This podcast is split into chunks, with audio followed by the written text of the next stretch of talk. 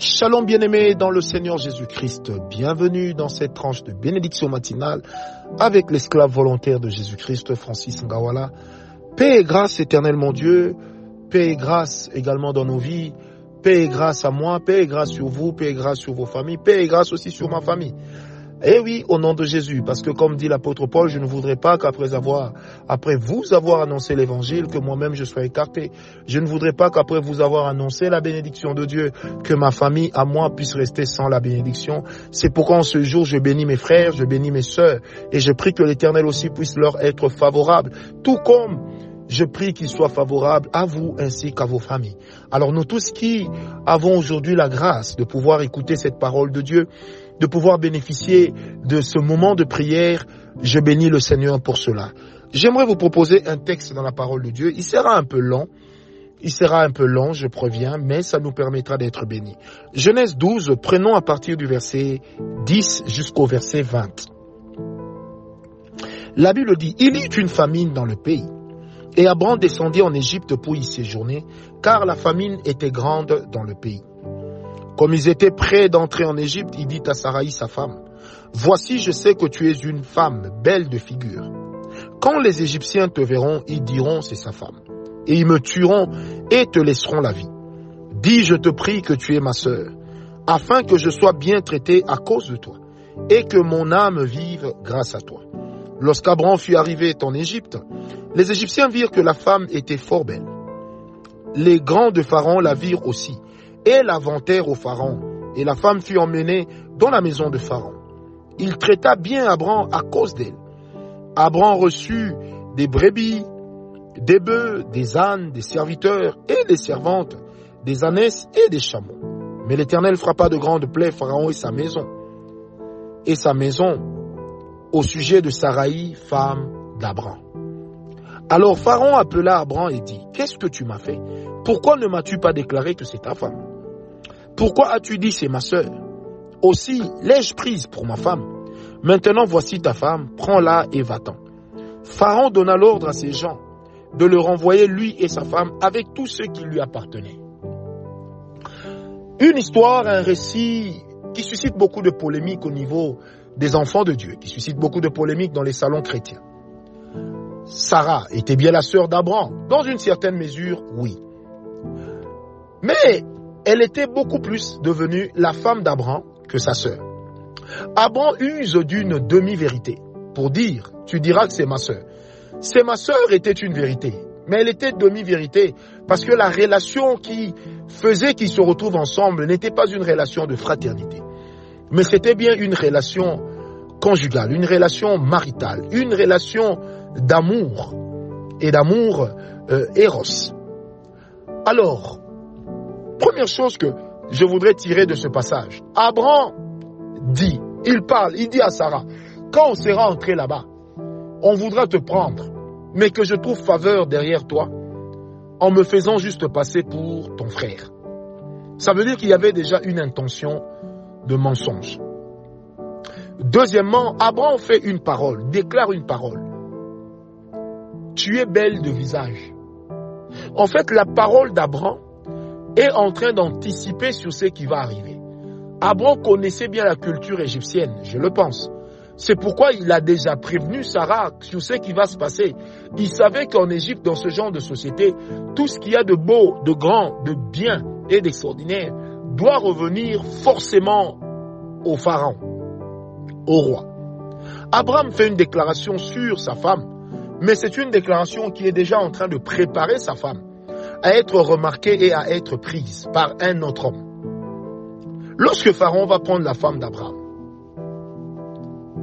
vont-ils vivre intimement pendant ces quelques jours? La Bible ne le précise pas, mais toujours est-il que l'Éternel va frapper Pharaon et sa maison, parce que l'Éternel prend parti pour Abraham. Euh, L'Éternel vient combattre pour son serviteur.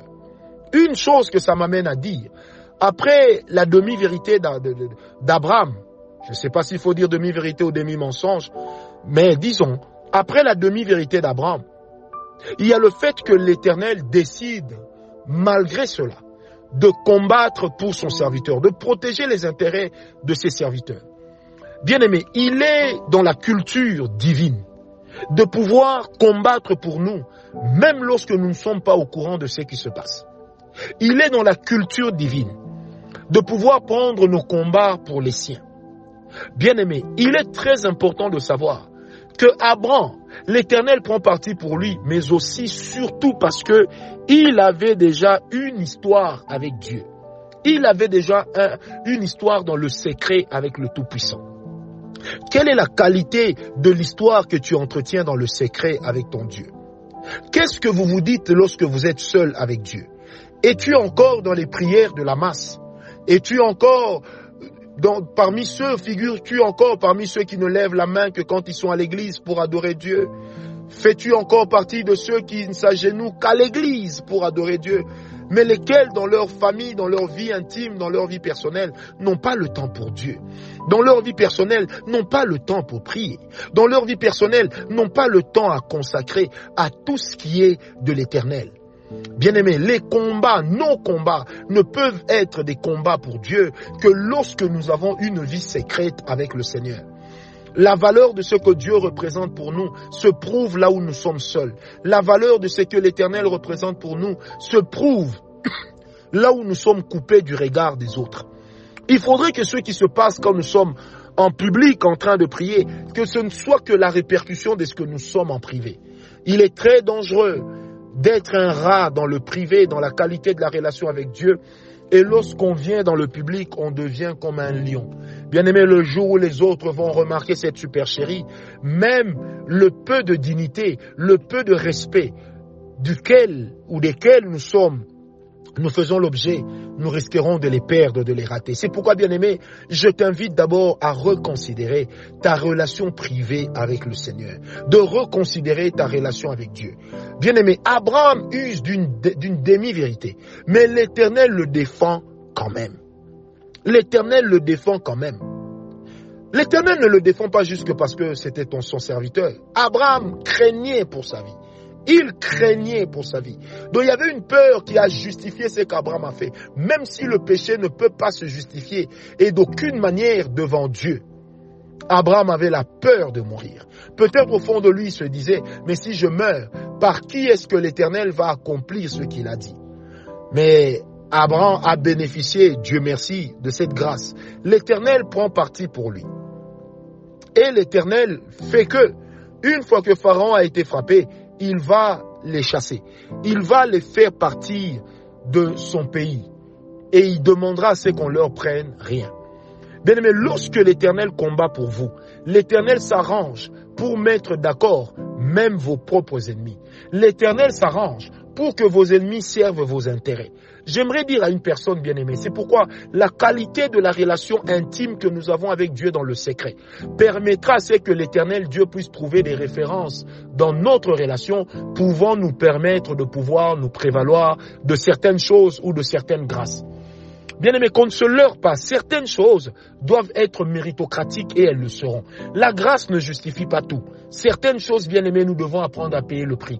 Pour certaines choses, nous devons apprendre à nous sacrifier. Pour certaines choses, nous devons apprendre à nous couper de ce qui peut être pour nous un privilège, pourvu que le nom de l'Éternel puisse être glorifié.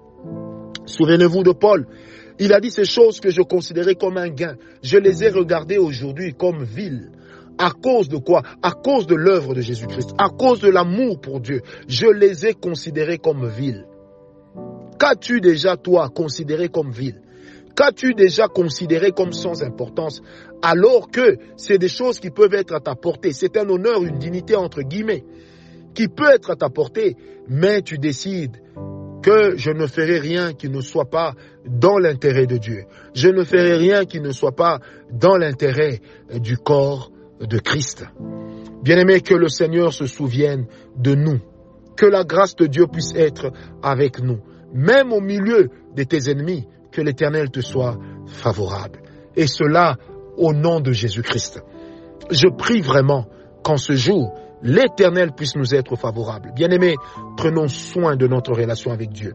Prenons soin de la qualité de notre intimité avec Dieu. Prenons bien soin de la qualité de la grâce de laquelle nous sommes et faisons objet, car l'Éternel notre Dieu est encore sur son trône.